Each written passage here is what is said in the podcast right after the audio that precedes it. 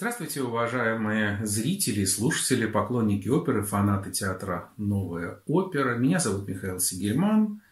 Я музыкальный критик, ведущий концертов, пианист, заведующий литературной частью «Новой оперы». И это наш сериал, мой сериал, который называется «Оперные перемены» и который рассчитан прежде всего на неофитов, на людей, которые по разным причинам не так много знают об опере, но хотели бы узнать больше. Это вторая часть второй мини-лекции. И тема наша, я напоминаю, звучит так. Опера, двоеточие, как она устроена.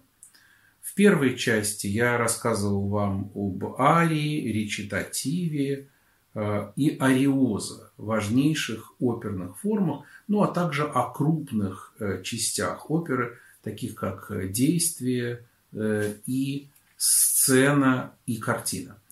Э, напомню, что ария, вернее, дополню первую часть, ария происходит от слова, которое в разных языках обозначает одно и то же – воздух.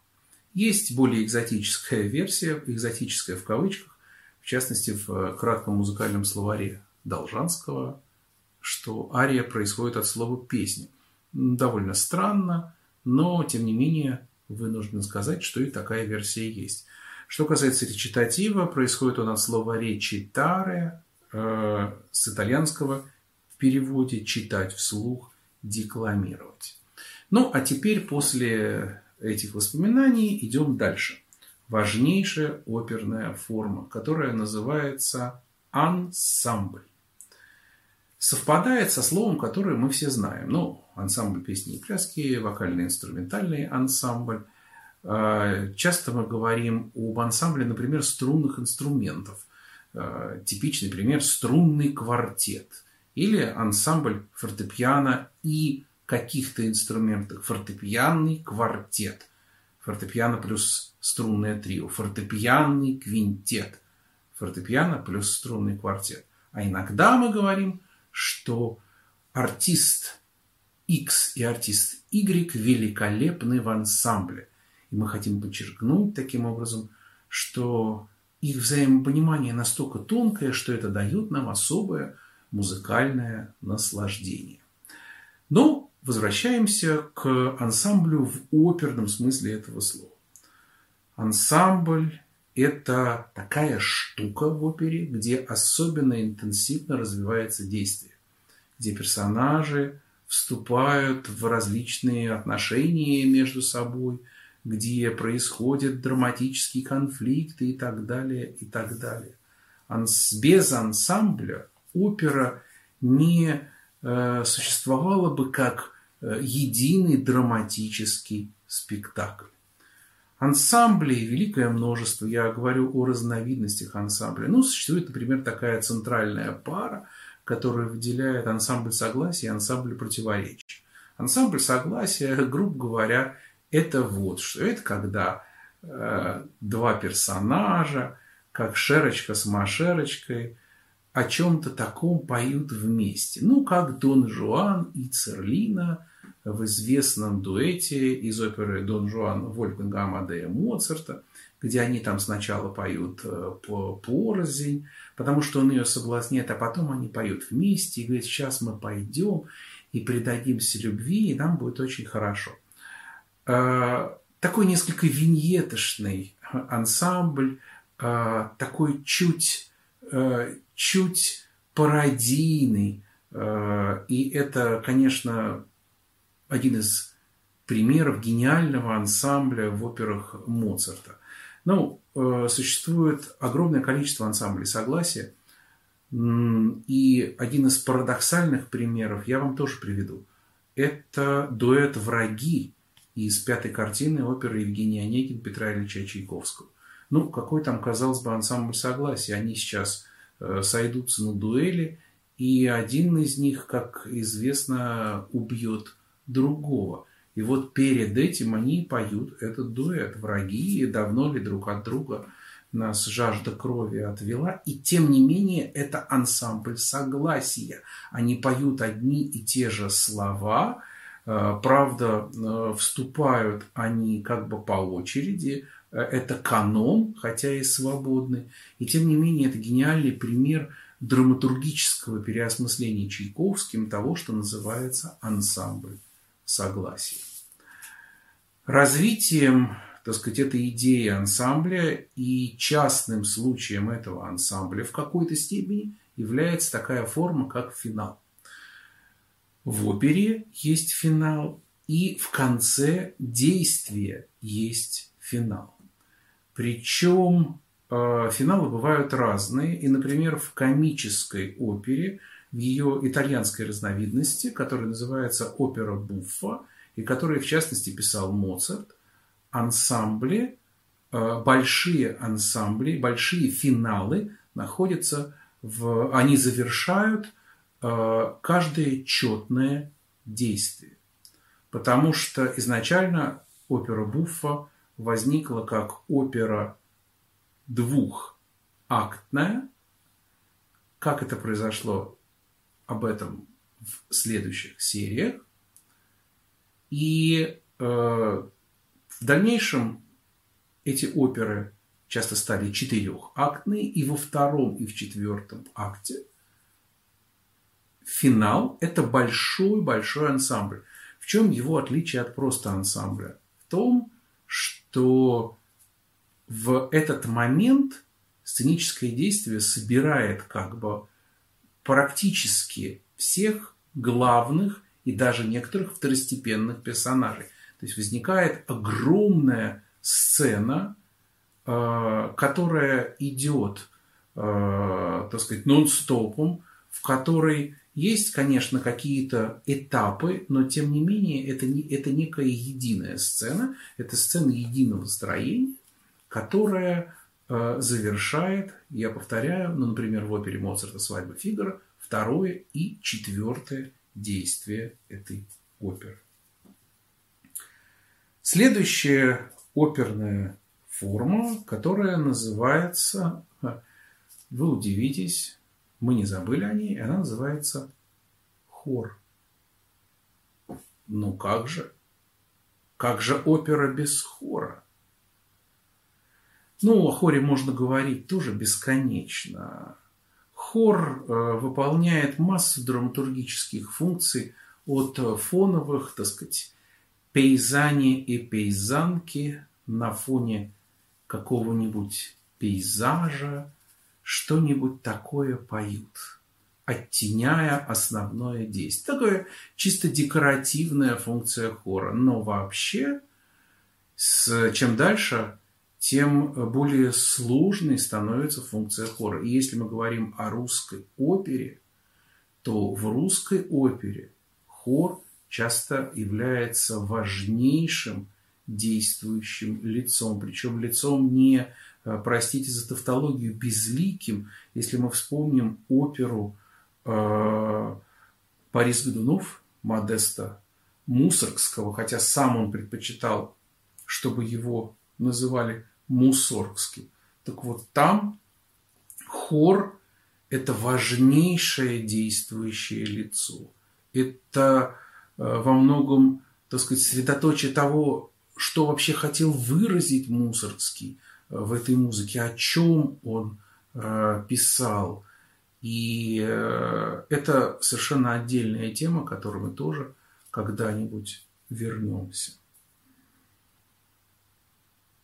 Следующая оперная форма, и это даже не оперная форма, а это Э, очень важный э, элемент оперы. Нельзя назвать это формой в прямом смысле этого слова. Это сцена. И вот здесь мы возвращаемся к первой части. Что такое сцена? Это очень важный элемент оперы. Во-первых, сцена, она часто соединяет те оперные формы, о которых уже шла речь. Внутри сцены может быть ария, Частью сцены может быть и ансамбль. Частью сцены может быть и хор. В чем суть сцены? Это некий большой фрагмент музыки единого строения. И чем дальше, тем больше сцена становится главным принципом организации вообще всего музыкального материала оперы.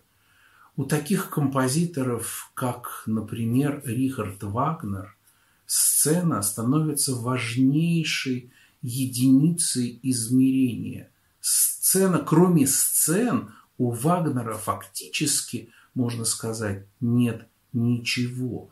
Потому что оказывается, что сцена, она э, представляет собой тот универсальный инструмент, который позволяет сочетать островки какой-то твердой формы с элементами сквозного развития. Она обеспечивает э, драматургическое единство, непрерывность, неуклонность развития музыкального спектакля в целом.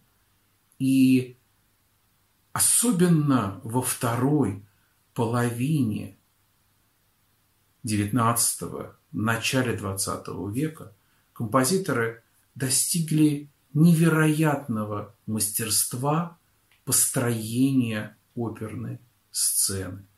Самые разные авторы – это и Верди, это и Вагнер, это и Петр Ильич Чайковский. Часто бывает, что э, сцена, она эквивалентно как бы картине. Фактически четвертая картина оперы Чайковского «Пиковая дама» – это одна большая сцена, которая невероятное производит впечатление и никого не оставляет равнодушным. Ну, нам осталось сказать, пожалуй, о двух Э, э, элементах оперного спектакля. Один элемент называется разговорные диалоги. Вы удивитесь, но нельзя забывать о том, что многие оперы, они написаны не с речитативами, а с разговорными диалогами. Особенно это касается опер, связанных с национальной традицией. Ну, например, есть такая э, разновидность оперы, музыкального спектакля с разговорными диалогами в немецкой традиции, которая называется «Зингшпиль». И в жанре «Зингшпиля» э, написана волшебная флейта Моцарта. Это опера, в которой вместо речитативов идут разговорные диалоги. Далеко не всегда эти разговорные диалоги присутствуют только в комической опере. Например, первая редакция оперы «Кармен Бизе», оригинальная редакция э, Бизе, э, которую он успел написать, э, потом опера провалилась и он умер, а уже редакцию другую – там делали, э, делали, делали и другие люди. Так вот, в первой редакции оперы «Кармен» вместо речитативов были именно разговорные диалоги. И сейчас эта редакция иногда ставится. Возникает вопрос, а в чем тогда разница между оперой и опереттой?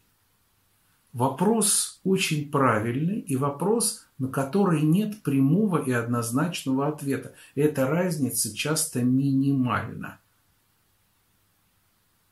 Опера с разговорными диалогами, да, как спектакль, кстати говоря, предназначенный для самых широких слоев э, слушателей, это прямой путь к оперетте. Ну и, наконец, мы должны вспомнить, что в опере не всегда поют. в опере преимущественно поют. Но бывают ситуации, когда в опере не поют. То есть в опере есть какие-то инструментальные формы. Самая известная из этих э, форм – это увертюра, которая происходит от, э, некоторые считают французского слова, некоторые считают, что латинского слова. В любом случае оно означает «открывать». Это то, что открывает спектакль. Изначальное предназначение увертюры э, – это абсолютно серьезно, и об этом говорили мне мои учителя. Заключается в том, что то она привлекает внимание слушателей и призывает его доживать свои бутерброды и допить свои прохладительные и другие напитки и приготовиться слушать спектакль. Поэтому в начале увертюры мы часто слышим какие-то призывные звуки, э, какие-то какие э, музыкальные приемы, общий смысл которых заключается в привлечении вашего внимания.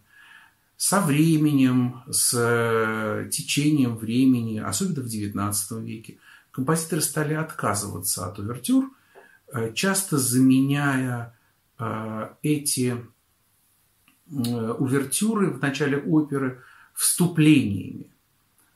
Вступлениями, интродукциями, которые, которая может быть Э, э, инструментальной, симфонической, а может быть э, симфонической и хоровой, а может быть симфонической, хоровой и вокальной. В общем, возникают какие-то новые формы, например, вступление или пролог, как в опере «Паяцы» Леон Ковала. В любом случае, нечто открывающее оперу. Но, кроме того, существуют и э, другие симфонические эпизоды оперы, например, интермеццо. Ну, самый ходовой пример э, интермеццо из оперы «Сельская честь» Маскани, которое разошлось вообще везде и всюду. И, в частности, э, как вы помните, звучит в финале трилогии «Крестный отец», кинотрилогии «Крестный отец». Ну, а кроме того, симфонические антракты – это обычно какой-то эпизод, который предваряет то или иное действие оперы. В частности, есть знаменитые два симфонических антракта э, к третьему и четвертому действию оперы «Кармен Бизе». Вот, собственно, краткая типология оперных форм того, из чего состоит опера. Повторяю, две эти лекции, которые назывались «Опера. Как она устроена».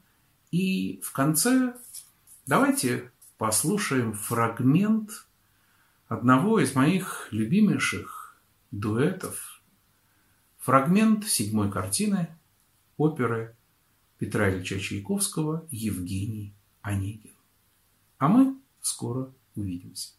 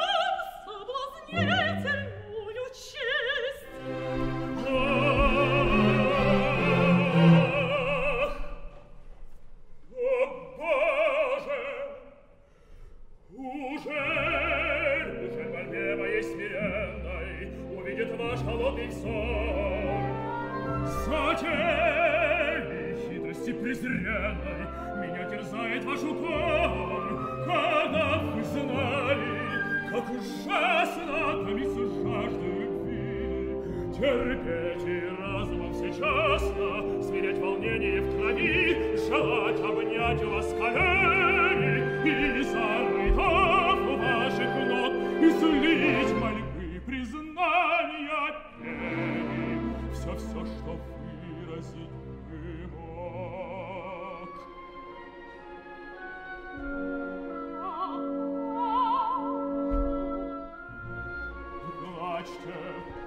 эти слезы, дороже всех сокровищ мира.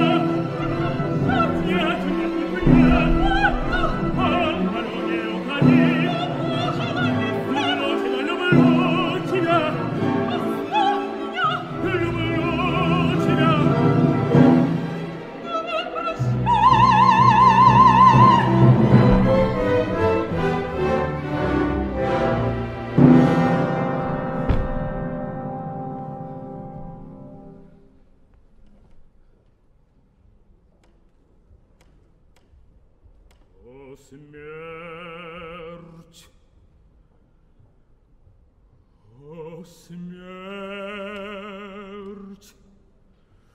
Ed o